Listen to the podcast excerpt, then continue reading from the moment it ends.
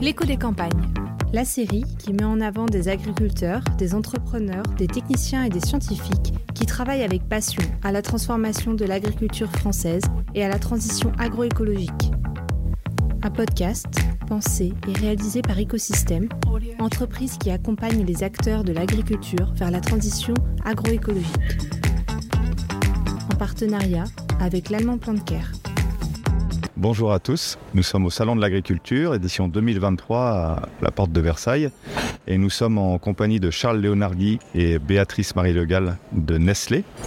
Bonjour Charles, bonjour Béatrice. Bonjour Mathieu. L'idée euh, aujourd'hui, c'est euh, de voir comment Nestlé s'implique dans la, dans la transition euh, agroécologique. Mais avant d'en parler, peut-être qu'il est bon de, de vous présenter. Je vous laisse vous présenter, Charles donc je m'appelle Charles Leonardi, je suis aujourd'hui euh, directeur général euh, supply chain pour euh, Nestlé en France. Ça fait, je suis ingénieur agro d'origine. ça fait 25 ans que je travaille pour Nestlé, toujours en supply chain, et j'ai pas mal bougé puisque je suis parti après quelques années en France. Je suis parti en Suisse, puis en Ukraine, puis en Chine, et je suis revenu il y a à peu près 5 ans en France pour prendre ce, ce, ce métier. Donc je trouve la chaîne d'approvisionnement de, de, des achats de matières premières euh, jusqu'au service client et à la livraison des clients. Donc tous les flux de matières. Bonjour, je suis Béatrice Marie Legal. Alors moi, je suis en charge euh, chez Nestlé France euh, des approvisionnements durables, c'est-à-dire les, les, projets qui ont un trait à la transition agroécologique, à la fois sur la partie végétale, mais aussi sur la partie lait.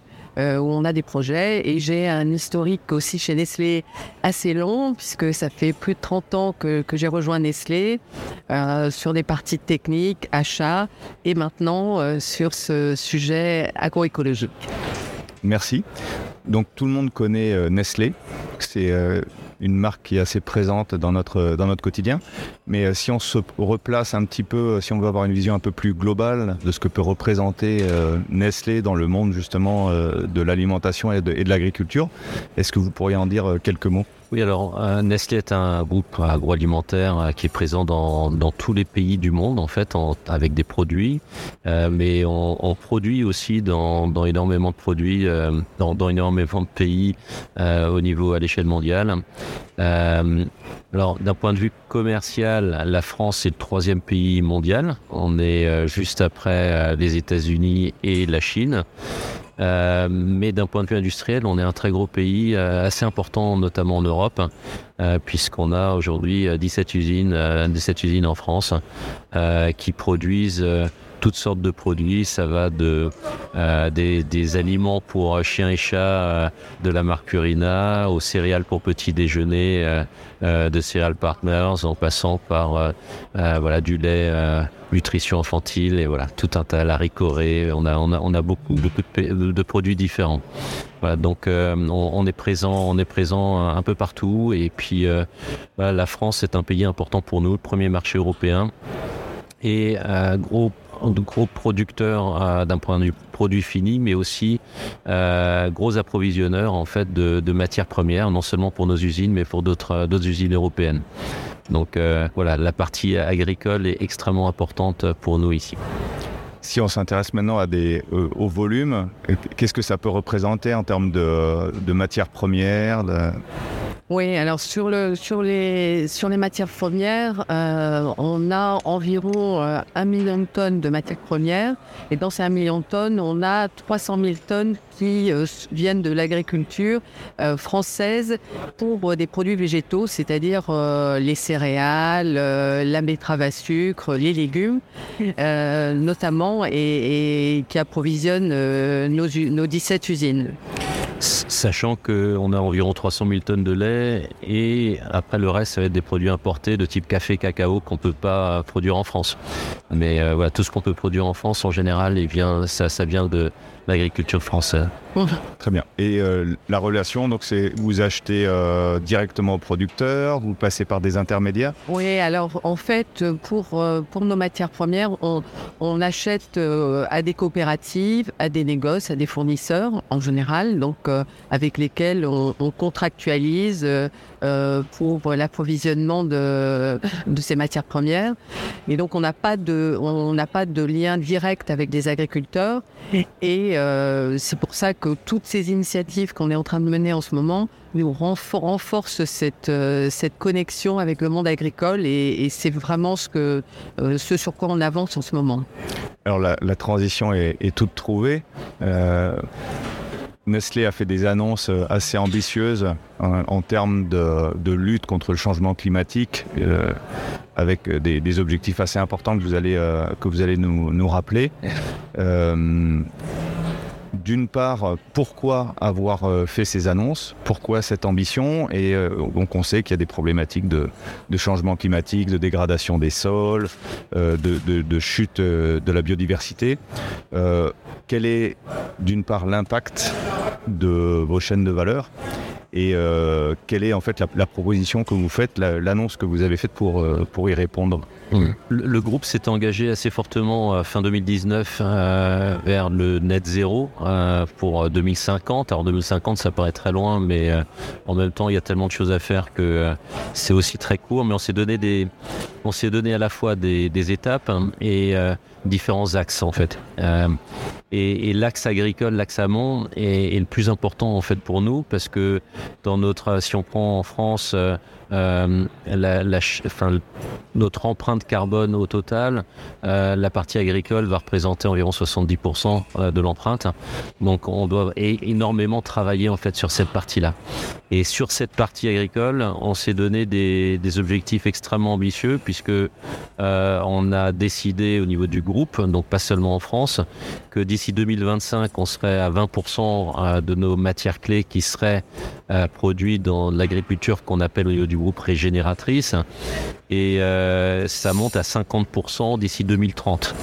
Donc euh, c'est effectivement extrêmement ambitieux.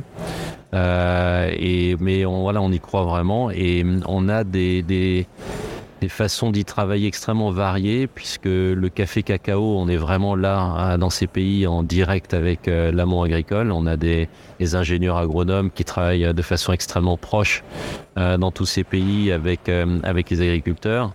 En France, comme Béatrice l'a mentionné, on travaille au travers de coopératives et, et négoces. Mais euh, on croit fortement qu'en France, euh, on a une voilà, on a notre partie à jouer, à la fois parce que on a des gros volumes avec 300 euh, 000 tonnes, c'est quand même assez important.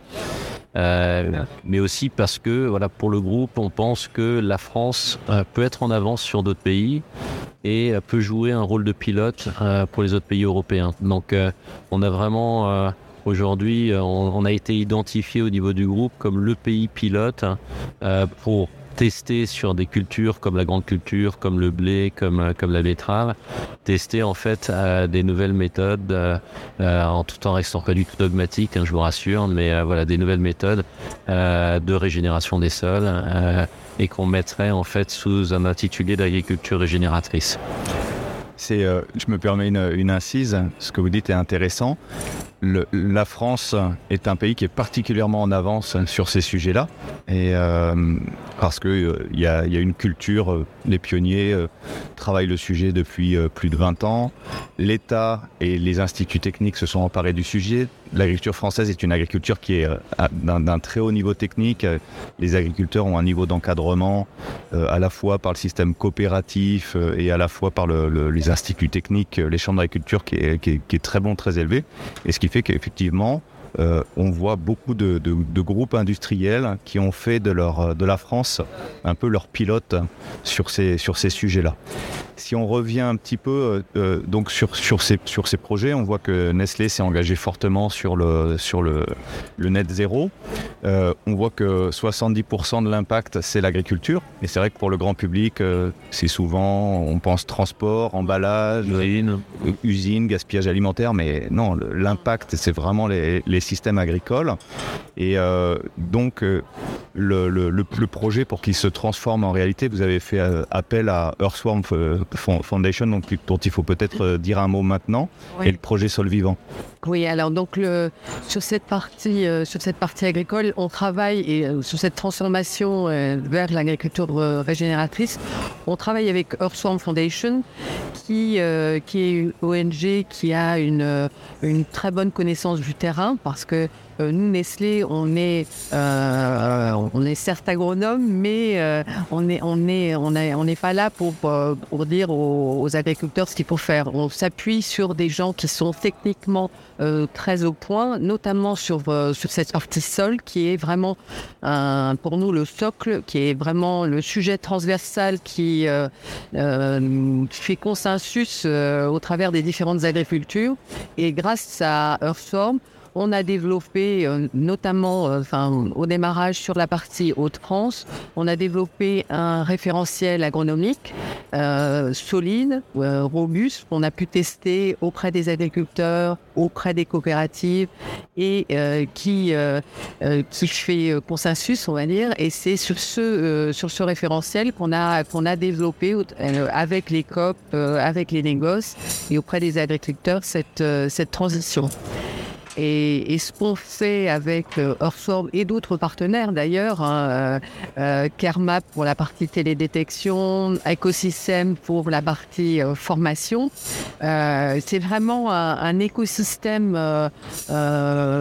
très, très fort oui, et, nécessaire pour, pour l'accompagnement des agriculteurs. Parce que derrière, derrière cette initiative, ce qu'on a mis, enfin, et ce programme, ce qu'on a mis en avant, c'est ce qui me semble important, c'est l'accompagnement parce que justement, euh, on est euh, euh, en France avec une agriculture qui a, les moyens, qui est avec des, agriculteurs qui ont envie de faire des choses et il faut les accompagner vraiment en proximité avec des, experts parce que on a besoin d'aller encore plus loin qu'aujourd'hui.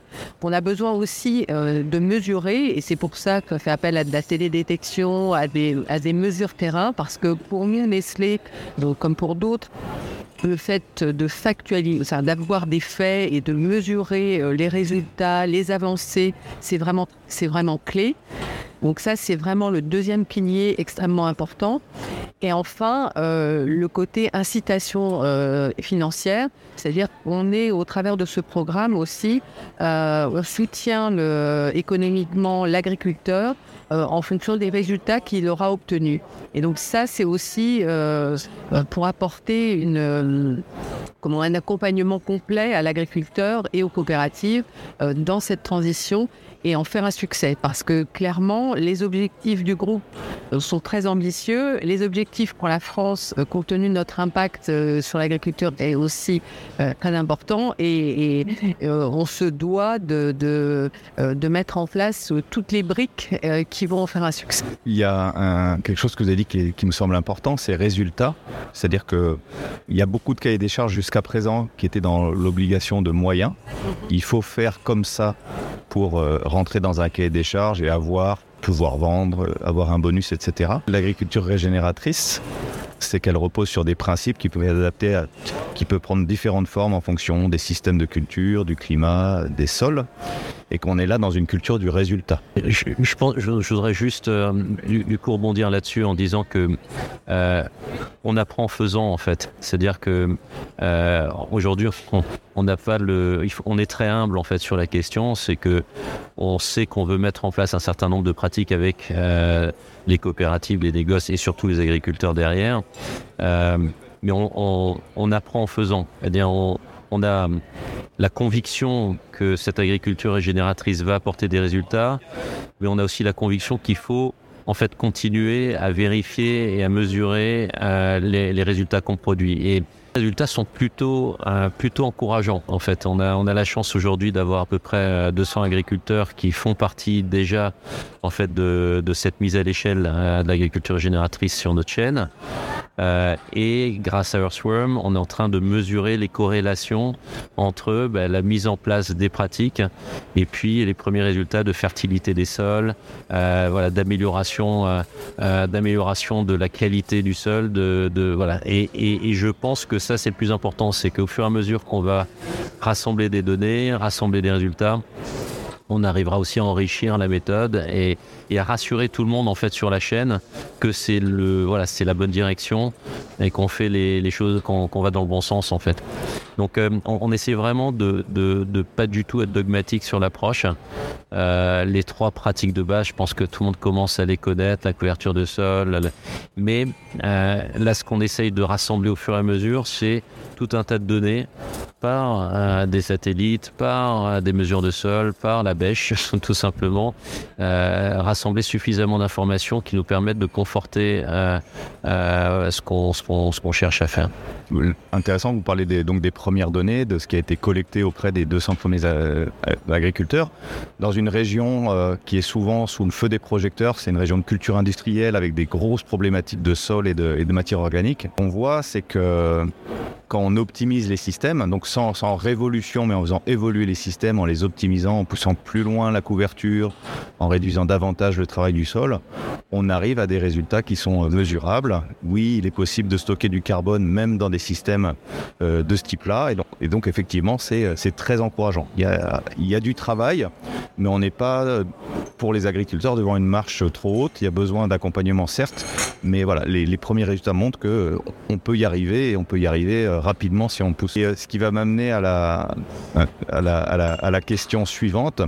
Si on sort un peu euh, de Nestlé, vous portez aujourd'hui sur la transition de, de ce système agricole. On sait que l'agriculture et la forêt ou la foresterie dans un autre, dans un autre domaine sont en fait aujourd'hui des piliers clés et des solutions clés pour arriver à à, préserver euh, nos, nos, civilisations.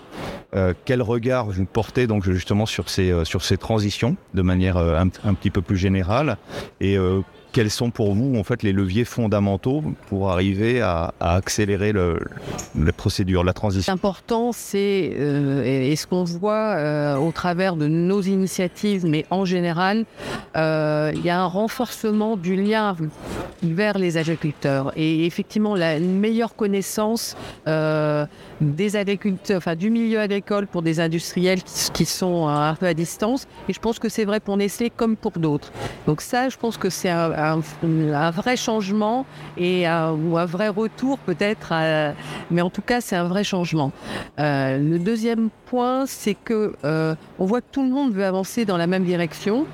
D'autres industriels, d'autres, euh, les coopératives aussi ont des programmes.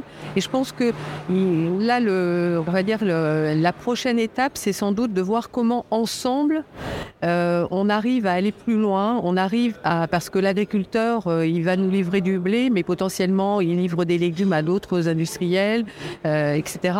Et ça, c'est important que pour lui les choses soient claires et qu'il y ait un référentiel ou des pratiques qui soient communes à tous et que finalement il soit mesuré sur les mêmes sur les mêmes critères. Ça, je pense que c'est la prochaine étape. Euh, vers laquelle il faut qu'on tende et vers laquelle il faut qu'on euh, mène des actions pour, aller dans ce sens, en tout cas.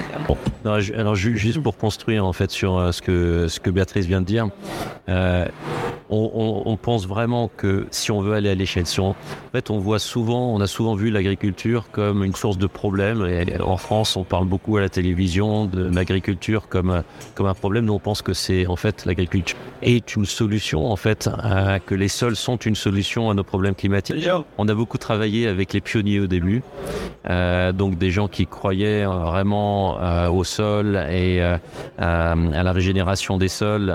et ça, on y a travaillé depuis plusieurs années. Maintenant, ce que le, la notion de climat en fait change, c'est la notion d'urgence en fait.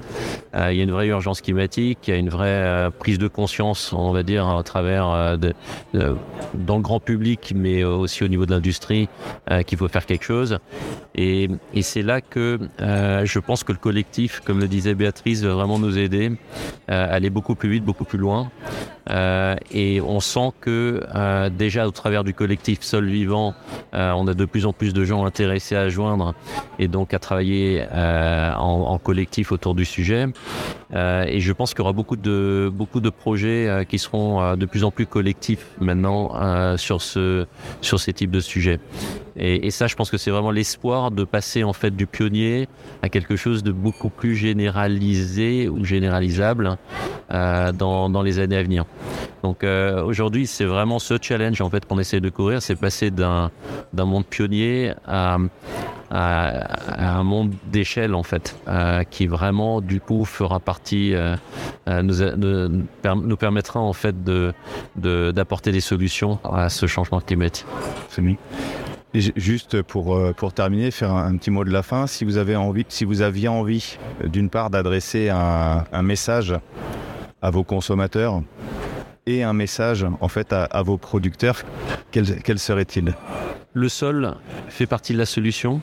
Euh, on, a compris aujourd'hui en fait un certain nombre d'axes en fait euh, qui vont nous permettre d'améliorer euh, d'améliorer la situation. Et il faut qu'on on encourage en fait les agriculteurs euh, dans cette voie. Et les encourager c'est ben, reconnaître leur métier euh, c'est les accompagner euh, c'est aussi récompenser financièrement euh, les efforts qu'ils font. On essaye de faire aujourd'hui et voilà on, on, apprend en faisant et puis on continuera à s'améliorer au cours au cours de ce, voyage parce que c'est un grand voyage et peut-être juste pour conclure hein, et, c'est du concret pour nos, pour nos consommateurs, je pense. Euh, ce qui est important aussi, c'est que les choses se passent euh, aujourd'hui. Euh, on a, des, on a des, des matières qui sont récoltées d'agriculteurs engagés dans cette agriculture régénératrice. Donc les choses sont concrètes, elles sont euh, dans les champs, euh, dans la campagne qui, qui environne euh, nos usines. Et, et, pour le consommateur, je pense que c'est aussi quelque chose d'important. C'est l'agriculture la, locale c'est leurs voisins potentiellement. Donc euh, je pense que c'est important. Euh, pour... Merci Charles, merci Béatrice. Merci. Merci Mathieu.